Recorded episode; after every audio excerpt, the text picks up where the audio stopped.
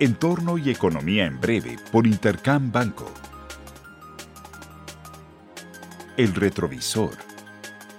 La semana pasada, los mercados se mantuvieron con esperanzas de ver un nuevo estímulo fiscal en Estados Unidos sin resultados claros tras las intensas negociaciones entre demócratas y la Casa Blanca. Los datos económicos, sin embargo, fueron más que positivos la economía de Estados Unidos se aceleró durante el mes de octubre y muestra signos de recuperación sostenida hacia el cuarto trimestre del año. En contraste, en Europa la economía volvió en contracción y se incrementaron las expectativas de ver acciones decisivas por parte del Banco Central Europeo en el corto plazo. En el caso de China, se convirtió en la primera economía en recuperarse del impacto del virus.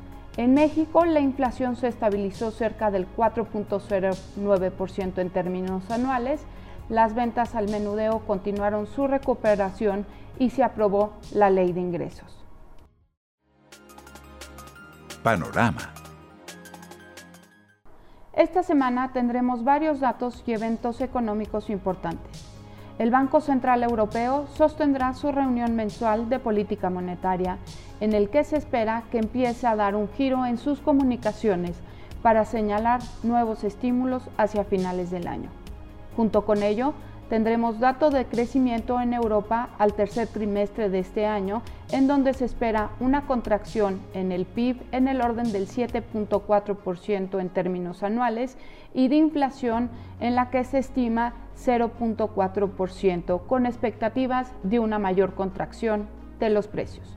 En Estados Unidos se publicará el PIB anualizado del tercer trimestre del año y la expectativa es ver una expansión récord en el orden del 32%, acompañado también por cifras de confianza al consumidor e inflación. Adicionalmente, los mercados seguirán atentos al anuncio de acuerdos para extender las ayudas fiscales, aunque francamente luce cada vez menos probable que veamos algo antes de la elección. En México tendremos el IGAE de agosto y las cifras del PIB para el tercer trimestre del año en las que esperamos una contracción anual de apenas por arriba del 9%.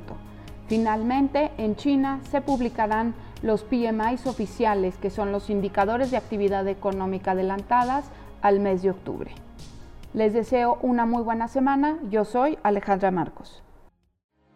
Esto fue Entorno y Economía en Breve por Intercam Banco.